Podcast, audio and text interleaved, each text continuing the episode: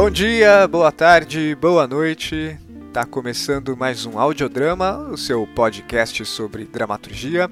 Aqui é o Diego Cardoso e esse é o audiodrama de número 3, Perceber com Lirismo, com Liz Hitch. Eu trago esse episódio aqui com muito prazer porque a Liz é uma amiga minha de longa data é, e a gente teve um papo muito bacana. É, eu conheço a dramaturgia dela de perto, conheço ela muito bem. E apesar disso, ela disse coisas sobre o processo dela e sobre a visão de mundo dela na dramaturgia que nem eu mesmo sabia, então vai ser, vai ser muito bom poder compartilhar com vocês essa conversa que a gente teve. E para quem não conhece a Liz também, vai ser uma chance muito bacana de conhecer o trampo dela e onde ela tem atuado aí. Antes de começar, só dar aqueles recadinhos de praxe. O primeiro, reforçando meu pedido para você que está ouvindo e que está curtindo o audiodrama, ajudar a divulgar é, compartilhar aí os episódios ou indicar para uma pessoa apenas. Se todo mundo que estiver ouvindo indicar para uma pessoa, já tá ótimo. E aí ajuda o audiodrama a crescer e a continuar. Outra coisa também que eu vou reforçar o pedido é para você seguir o audiodrama pela plataforma pela qual você está ouvindo. Se você está ouvindo pelo Spotify, você entra lá, você abre o Spotify, procura audiodrama é, em podcasts, eu acho que ele já é o primeiro que aparece. Se não é, você desce um pouquinho lá na página, vai ter lá o audiodrama e vai ter o botãozinho lá de follow. Você clica lá em follow, já vai estar tá seguindo o audiodrama e sempre que chegar um episódio novo, você vai ser avisado.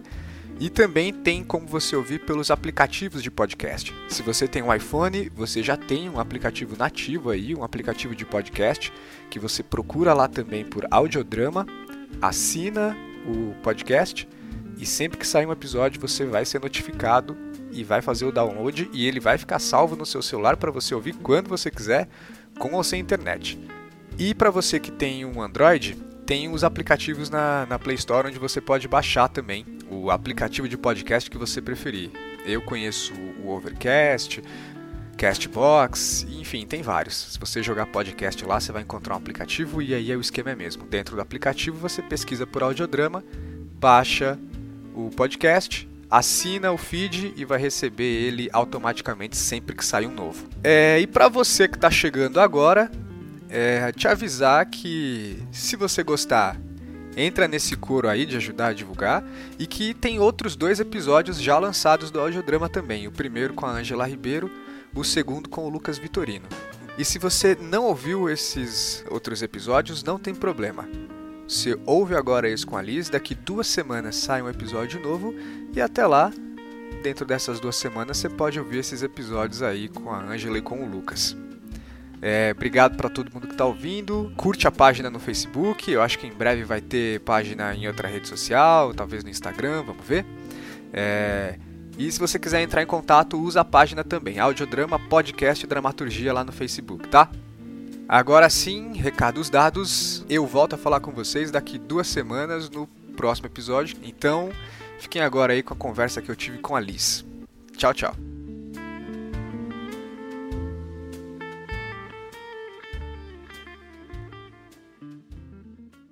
No audiodrama de hoje eu estou recebendo alguém que eu conheço há bastante tempo. Eu estou bem feliz de receber ela aqui. Bem-vinda, Liz.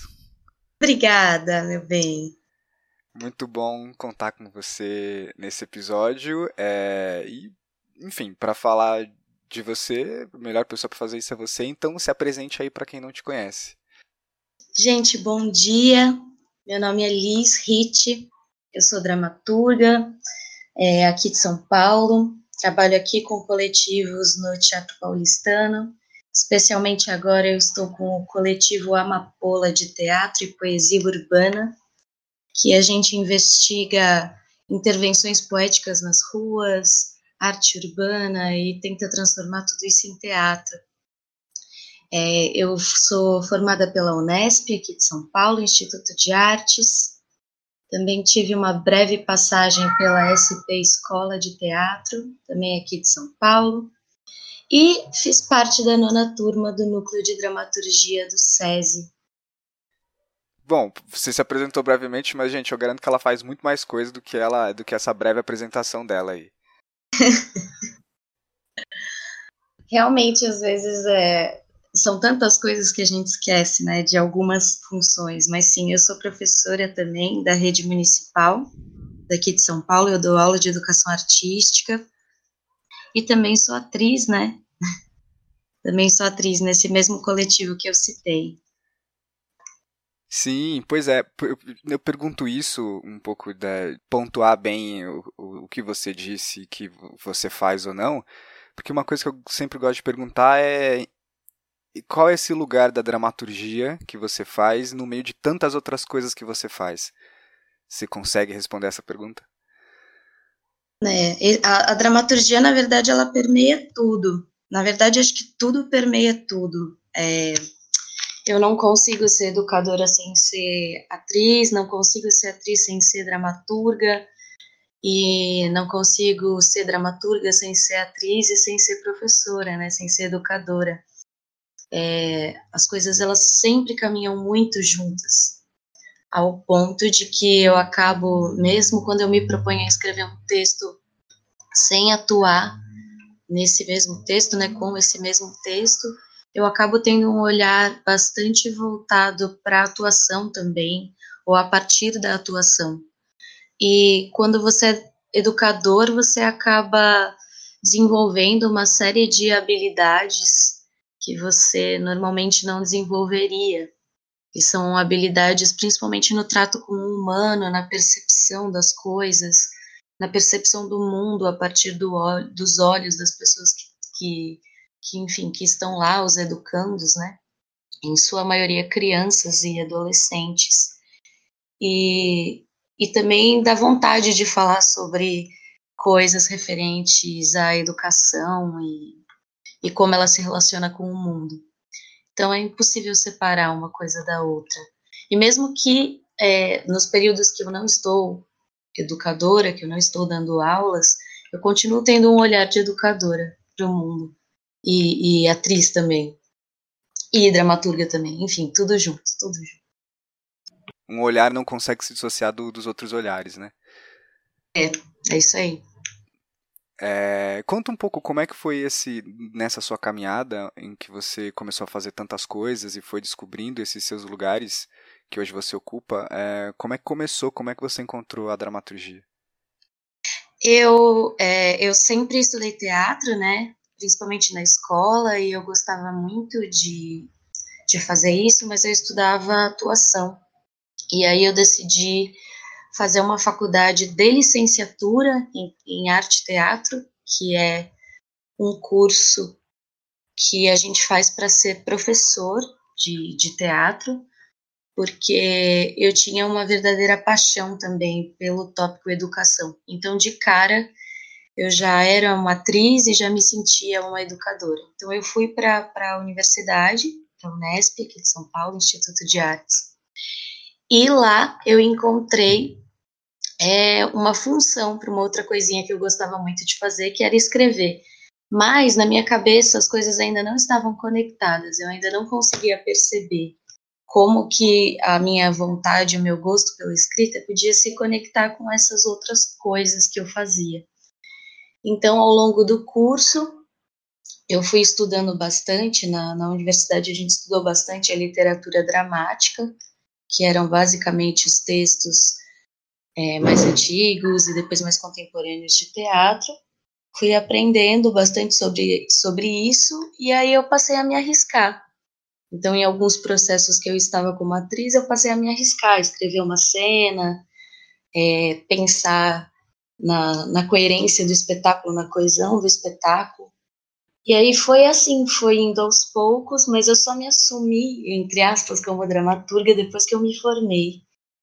Que eu fui morar um tempo fora do país, eu fui para Londres, e lá é, eu não conseguia fazer teatro como atriz, então, isoladamente, eu comecei a, a escrever mais seriamente. Antes eu, eu mais brincava, né? Mas aí eu comecei a escrever de fato, levar essa minha terceira função teatral aí como uma dramaturga. E aí voltei e aí passei a, a funilar meus estudos bastante para dramaturgia. É, Elisa, é, eu, eu, é muito bom ouvir esse seu relato dessa desse início dessa experiência, porque fala muito ao meu coração também, porque quando você conta dessa desse início de brincar com a escrita, é, é o momento em que a gente estava trocando muito texto também, que eu também estava descobrindo a dramaturgia. É verdade. É, para quem não sabe, eu conheço a Lisa há bastante tempo. A gente se conheceu na Unesp, nessa experiência que ela fala da universidade. Eu entrei um pouco depois. A Lisa, minha veterana, foi. Uhum. E a gente meio que começou a, a, a fazer esses, essas brincadeiras com escrita e começou a trocar na mesma época. E foi quando a gente meio que descobriu a dramaturgia meio que junto, mesmo que ao mesmo tempo. É, e é essa, essa experiência de te conhecer que eu, eu digo com tranquilidade que acho que não eram apenas brincadeiras o que você fazia, porque a gente ainda continuou trocando textos ao longo do tempo. E é muito visível uma, uma característica muito própria sua que desde aquela época permeia os seus textos ainda até hoje. Eu, por exemplo, percebo que em termos temáticos, os seus textos eles transitam muito nesse lugar de como é que eu posso dizer o que é uma característica, mas sem querer fechar o seu trabalho numa coisa, entende? Mas é na questão do afeto, na questão de uma, de uma poética muito particular sua, numa maneira de escrever, nas imagens que você se utiliza, um conteúdo simbólico muito forte. É, isso foi amadurecendo ao longo do tempo, claro, mas desde o início, mesmo quando você escrevia aqueles textos que eu acho que é meio que o início de todo mundo na dramaturgia, pelo menos dos textos que eu já recebi de pessoas que participaram ou vão participar aqui do podcast, é muito comum no início delas ter textos muito os primeiros textos serem de de duplas de parceiros conversando e tratando refletindo sobre o amor, sobre o relacionamento, uma visão de mundo se formando nesses textos. Acho que quando você fala do início dessa sua escrita, é, é, e o nosso, inclusive, é meio nesse lugar, mas você já apontava por uma direção muito de alguém que, é, no seu jeito certo de dizer, talvez militava por essa poética de levar por meio dos textos uma, uma visão de, de esperança e de amor e de afeto, sem ser piegas mesmo. Uhum, Posso estar é. errado de estar falando tudo isso, de definindo assim, mas como é que você vê isso? Não, eu acho que você está certo.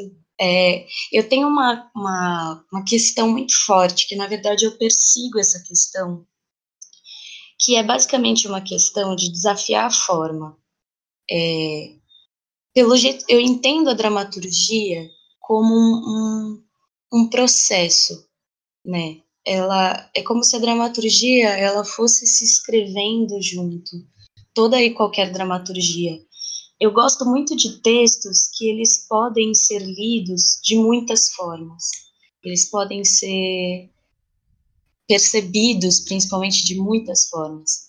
Eu gosto muito de rubricas que não dão instruções diretas de cena, mas que dão indicações sobre o que eu entendo que aquela cena é, traz de sensação. Eu gosto muito disso que eu chamo basicamente uhum. de, de uma dramaturgia lírica. É, eu tenho essa questão, é uma questão que eu investiguei no, no mestrado agora, e, e que, na verdade, eu cheguei a muitas perguntas, né, é, ao invés de respostas, e que eu entendo que essas perguntas elas vão continuar sendo perseguidas na maneira que eu escrevo. É, eu entendo que quando as pessoas, né, enfim, as personagens, as figuras, elas percebem o mundo a partir da subjetividade delas, elas necessariamente percebem as contradições do mundo também. E isso não é só, não diz respeito só à estrutura que seria própria da lírica, né, como literatura, mas também quando eu percebo o mundo a partir das suas contradições, eu não percebo o mundo só nas contradições entre eu e ele. Eu percebo o mundo nas contradições dele mesmo. Então aí tem um dado histórico, tem um dado narrativo, tem um dado que é próprio do mundo. E eu gosto muito desse olhar, que é subjetivo para as contradições do mundo. E por ser subjetivo, muitas vezes é difícil defini-lo de maneira é, mais objetiva ou direta. Então é, é uma questão, na verdade Eu ainda não sei responder se isso é possível, mesmo depois de um mestrado, enfim. Mas é, é como eu gosto de investigar, é como eu gosto de olhar para o mundo. É, se eu for uma pessoa consciente do mundo que eu vivo, é impossível que eu não me afete por ele, no sentido subjetivo. Então, acho que você está certo de definir que existe, existe sim isso bastante. É, eu tenho, eu também gosto muito de, de diálogos em que se constrói essa contradição entre duas subjetividades, é, essas rubricas que trazem sensações e e é isso. E aí eu e aí eu faço investigações em relação à forma e à estrutura. Entendi. Agora que você tocou nesse assunto, é, essa sua investigação da forma, ela é no seu processo de escrita de um texto.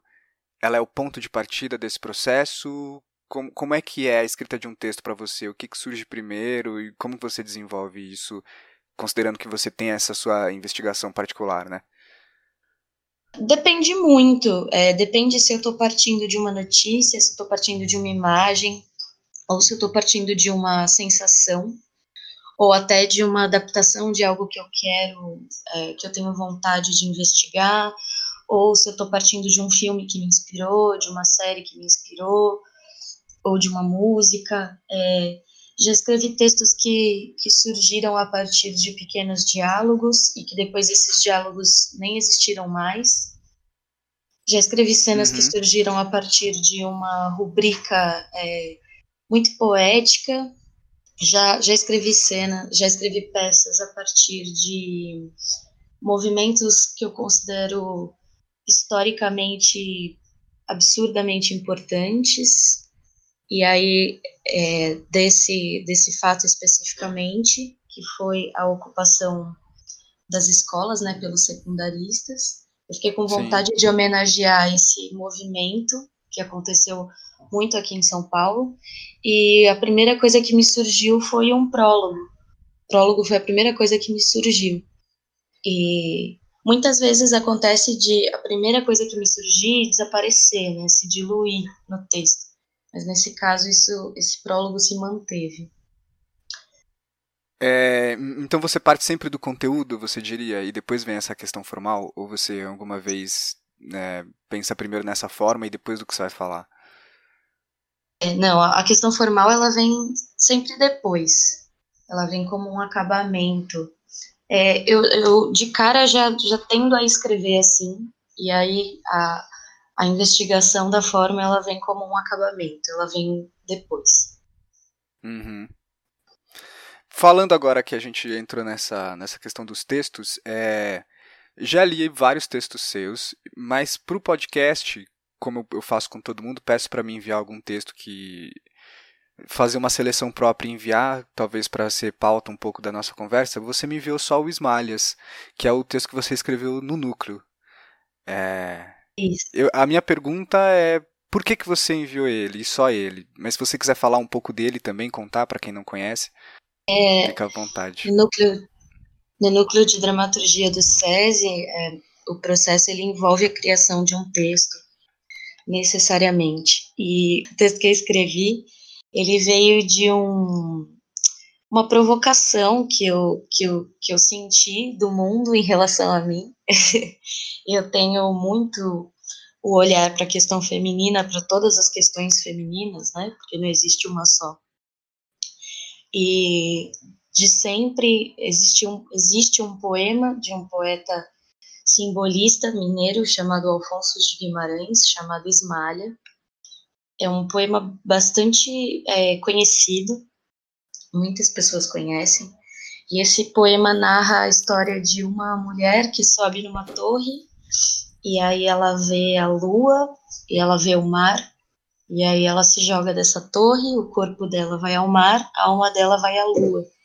É, me pega muito o símbolo da lua como uma, uma influência pagã, uma influência selvagem assim para essa mulher. É, ao mesmo tempo, me incomoda algum, alguns adjetivos que o Alfonso usa Ele fala que ela, que ela enlouqueceu, né? E eu acho isso muito, é, principalmente quando a mulher entra uhum. em contato com o seu selvagem, ela é considerada louca, subversiva e tudo mais.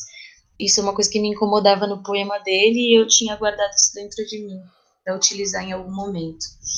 E aí, é, nesse, nesse processo de me incomodar com isso, eu descobri outras duas histórias.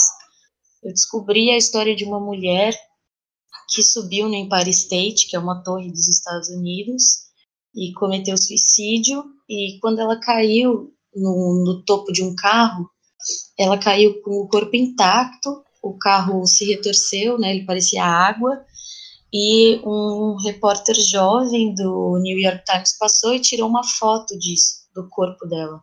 Essa foto é bem famosa, né? Isso, é uma foto muito famosa. O fotógrafo ganhou um Pulitzer por causa dessa foto, se eu não me engano, foi esse o prêmio.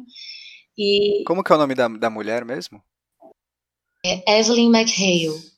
Ela cometeu suicídio em 1956, é, se eu não me engano. Acho que só de jogar esse nome no Google já aparece essa foto, né? É, e mais, na verdade, se você jogar no Google o nome O Mais Belo Suicídio do Mundo, aparece essa foto. O, o que me chama Caraca. a atenção é que realmente é, é, ficou conhecido como, como esse, é, esse fato ficou conhecido como o mais belo suicídio do mundo, o que em si já é uma contradição bizarra, né, absurda.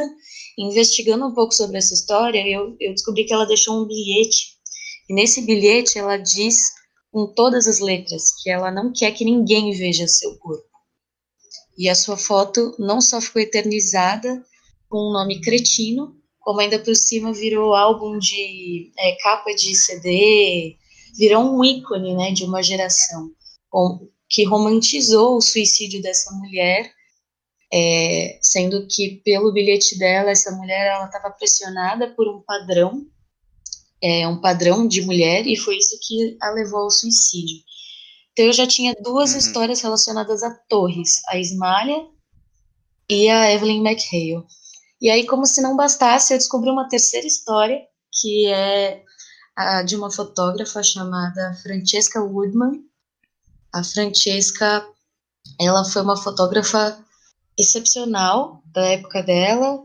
É, se eu não me engano, ela cometeu suicídio em 1983, algo assim. Ela tinha 23 anos ou um pouco mais. Ela, só que ela tinha a, fotografia que ela fazia era uma fotografia progressista e ela não encontrava espaço para difundir a sua fotografia, apesar de ter um pai artista, fotógrafo também. Ela se incomodava muito por viver à sombra do pai e também sofria de uma de uma depressão, muito provavelmente. E ela também cometeu suicídio se jogando do alto de um prédio.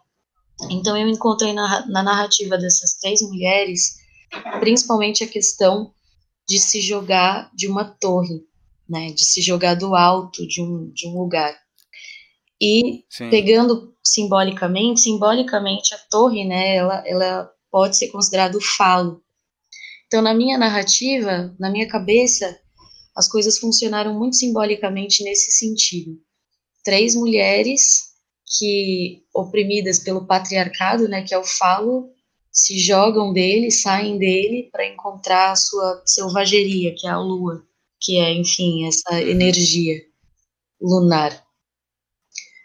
E o texto ele também foi todo escrito de forma simbólica. Eu fiz quase como o um encontro dessas três mulheres, mas elas não se encontram porque elas vivem em tempos diferentes. E a minha pretensão era explorar mesmo o que seria a subjetividade dessas mulheres. Como a Esmalha é fictícia, eu pude é, viajar mais naquilo que ela poderia estar sentindo naquele tempo histórico. Mas eu tive sempre coisas para me basear, que foram as próprias biografias das outras mulheres e também uma investigação de um tempo histórico, de um contexto. Eu não quis fugir disso. É, é muito louco ouvir você contar, porque eu acho que para quem não conhece e tá ouvindo, é, são histórias tão é, presentes na realidade, né? Talvez não o poema, porque o poema não é uma história real, eu imagino, mas ele existe e a gente sabe é, referenciar ele muito diretamente. E que parece tudo tão concreto, mas o texto ele tem uma camada é, simbólica e poética tão grande que é possível você fazer uma leitura inteira e construir outra história. E depois que você lê, sabendo quem são essas mulheres, fica na cara que você estava falando delas. É, é uma expressão tão forte da, dessa, dessa poética, dessa sua característica que eu mencionei, porque tá tudo lá e ao mesmo tempo você está partindo de coisas tão reais e tão presentes e falando de coisas tão pesadas. É, mas enfim, por que que você, quando eu pedi um texto, alguns textos para você, você escolheu só o Esmalha? Eu acho, é porque o Esmalhas, na verdade, eu considero ele acabado. E eu tenho uma grande dificuldade de considerar os meus textos acabados, né, prontos. Uhum. E o Esmalhas, ele foi o primeiro texto que eu escrevi totalmente distante como atriz, por exemplo, ou é, assistente de direção. Eu escrevi esse texto para ser um texto escrito mesmo, para que eu pudesse entregar na mão de alguém ou publicar, como foi publicado né, na coletânea do SESI, e, e deixar ele viajar, porque o, o, processo de escrita do Ismalhas ele foi muito sensível para mim como, como mulher, né? Entrei em contato com a narrativa Sim. dessas três mulheres, que são narrativas muito fortes, é, Esmalhas, enfim, imaginando que fosse uma narrativa muito forte, e, e, e foi um processo muito efervescente, muito, muito, muito produtivo, assim, foi um processo no qual eu mergulhei mesmo, comi, vivi para esse processo, e, e por isso que eu enviei é, especificamente essa peça.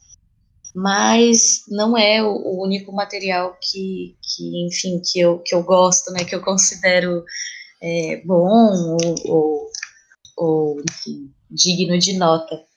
É mais por causa disso, porque foi realmente o texto que, nos últimos tempos, que foi o mais intenso para mim de criação. Nele, a última fala de personagem é, é a seguinte: é o caos que ensina o afeto. Quando eu li, eu pensei, só ela poderia ter escrito isso. Faz todo sentido. Ah, é, eu acho que resume sim muito do que eu penso. Eu entendo o caos como um processo de mudança e caos é necessariamente um, um desequilíbrio que a gente entra para poder encontrar um equilíbrio. É, todo equilíbrio, na verdade, ele é momentâneo, ele nem, nada fica equilibrado para sempre no mundo, né, na, na história. É, então, eu entendo que sim, quando, quando a gente entra em processos de caos, né, em processos de desorganização, de desequilíbrio total, é nesses momentos que nós somos obrigados a nos confrontar como seres humanos em relação ao mundo e assim nos obrigar a nos afetar pelo mundo em que vivemos. Né? O afeto aparece aí como verbo mesmo, verbo afetar-se. É, olhar para o mundo e, e, perceber o mundo, me perceber parte do mundo. É, quando está tudo aparentemente calmo, aparentemente confortável, é isso, né? Eu não, não me sinto obrigado a me deslocar do meu eixo, eu não me sinto obrigado a olhar para o lado, eu não me sinto obrigado a a perceber nada, nada, nada que doa, nada que, que me chacoalhe. Então, sim, eu entendo que basicamente tudo que eu escrevo, como eu existo no mundo, é um pouco essa frase. É, e também complementando o fato de que é, faz muito tempo, né, que, que não houve um período em que, em que não estávamos em caos, né, faz bastante tempo que o caos é, é quase como um sentimento constante. Então faz bastante tempo que a gente, como seres humanos, que nós estamos num, num, num processo de, no, de ou nos afetamos ou morremos sozinhos. É basicamente assim como eu me sinto mesmo. Sim, sim. E pelos lugares que você ocupa, enquanto professora, artista, mulher, faz muito sentido você ter essa percepção, reconhecer esse caos, é, entender dessa forma, né? É bem bonito. É, é, com certeza, com certeza. Você, você ocupar espaços como, como uma educadora que quer fazer é, minimamente diferença numa estrutura que não nos permite sequer a saúde, que é de irá fazer a diferença, você está inserido num contexto caótico. É, quando você é mulher, ainda que eu sou uma mulher branca e, e cis, então eu não percebo alguns processos de caos, mas eu percebo outros. Então eu consigo perceber, consigo me afetar por pelas situações de outras mulheres, pela situação é, das pessoas mais pobres, das pessoas que dependem dos serviços públicos. É, tudo isso são processos de caos que viram um caos inteiro e isso faz com que eu me afete por todos os lugares que eu habito. Bacana, bem bacana. Liz, a gente, para encerrar, é... você quer falar um pouco do seu trabalho com a Amapola? que vocês estão, como que, que vocês têm feito, como é ser dramaturga de um coletivo independente numa cidade como São Paulo, tão efervescente, mas que ao mesmo tempo é tão difícil fazer esse tipo de teatro e, e para a gente emplacar um texto, é, a gente que escreve tanto e que pensa tanto, é, como que é esse, como que é isso, como é tá, o que vocês estão fazendo? Esse processo ele é, ele veio a partir de um texto meu também chamado Amor Manifesto, o poema da pequena morte. É um processo que vocês estão agora. Isso. É, estamos nesse processo desde 2015. É, inicialmente éramos dois, eu e Felipe Ramos, que é meu parceiro. E ele entrou, eu entrei com o texto e na cena, e ele entrou na cena e na direção. E inicialmente esse texto ele fala exatamente sobre afetar-se, é, do ponto de vista do artista, é, da mulher, do homem negro, enfim. É, depois a gente percebeu que outras subjetividades precisavam se envolver, então a gente entendeu que o texto ele funcionava muito como uma uma contestação de uma fábula que todos nós aprendemos quando criança, né? Todos, não digo, mas a grande maioria, que é a da cigarra e a da formiga, que é uma grande fábula exaltação ao capitalismo e ao trabalho insano como forma de redenção. Então a gente entrou nesse, nesse processo de contestação. Então o texto ele também é uhum. a cigarra e a formiga, só que contestando a relação de trabalho inserindo a condição do artista como um trabalhador também, desvalorizado, sem dúvida. É, e é um texto que ele traz uma voz poética, uma homenagem ao afetar-se. É, então a gente traz a intervenção artística das ruas, é, artistas que se não forem para as ruas não são vistos e o artista ele precisa ser visto porque quando ele quando ele faz arte é porque ele está se expressando e está se expressando em relação ao mundo. É, estamos nesse processo desde 2015, muitas pessoas passaram por ele, mas hoje em dia a gente está com um elenco de três pessoas, eu, Felipe Ramos e Priscila, Priscila Hortelã. Estamos com a direção uhum. da Lilian de Lima, que também é da Companhia do Tijolo, enfim, é uma atriz paulistana Sim. maravilhosa. E vamos estrear, conseguimos é, captação pelo PROAC ICMS, que é um, um, edital do Estado, estadual. Estamos com uma estreia ah, prevista, finalmente, é, para outubro ou novembro desse ano. Um dos movimentos nossos é, inclusive, levar essa peça para escolas, para adolescentes. Legal. Legal. Esse ano, 2019, vai que alguém tá ouvindo isso em 2153, não sei. É, 2019, é, 2019. Né? é, Liz, eu acho que é isso. É, como eu peço para todo mundo, vou pedir para você também fazer uma indicação de alguma, uma indicação inspiracional de alguma coisa que você quiser, qualquer coisa, pode ser um livro, um filme, uma peça, um, qualquer coisa que, que ah. parta aí de você. É, eu gosto muito de mídias como séries e, e cinema para escrever. Eu acho que são mídias muito inspiradoras para qualquer escrita, para qualquer existência. É, então eu indico bastante a série Mad Men, que é um roteiro que não é não é uma série poética ou fantástica, mas que para mim é um roteiro que funciona, que é muito equilibrado, que me inspira bastante é, enquanto forma. eu gosto muito do trabalho do Newton Moreno, que foi é, a pessoa, o autor que eu investiguei no mestrado, inclusive, ele é um autor muito poético. É, uhum. Ele é pernambucano, mas ele mora aqui em São Paulo. Ficou bastante tempo com os Fofos em Cena, que é um coletivo daqui também.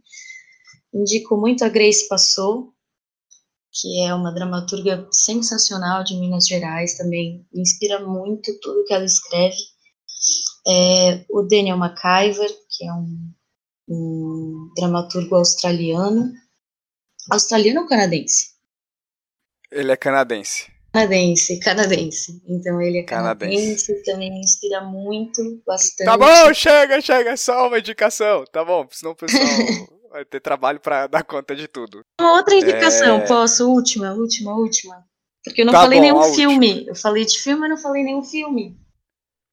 Tá bom. Posso, última? Pode, pode. Um filme que chama Francis Ha, que é maravilhoso também. Claro, como você não ia indicar Francis Francis Ha, Francis Ha é incrível. Bacana. Antes, antes que eu me esqueça, antes que eu me esqueça, você, se você tiver alguma coisa para divulgar, onde que as pessoas te encontram, se você quiser ser encontrada, onde, como as pessoas fazem para conhecer seu texto, é, pode dar um, o recado que você quiser. Esse texto Esmalhas ele foi publicado, ele está no livro da nona turma de dramaturgia do SESI British Council. É, eu sei que ele é vendido nas, na, na livraria do SESI, então se alguém quiser se interessar, ou pode me escrever, eu estou no Facebook, eu estou no Instagram, eu compartilho o texto sem problema nenhum, porque essas coisas elas são para ser lidas, compartilho com prazer, e ainda podemos tomar um café e, e descobrir o que a pessoa achou do texto, enfim, ou se ela for muito tímida para falar ou não gostar, não tem problema também.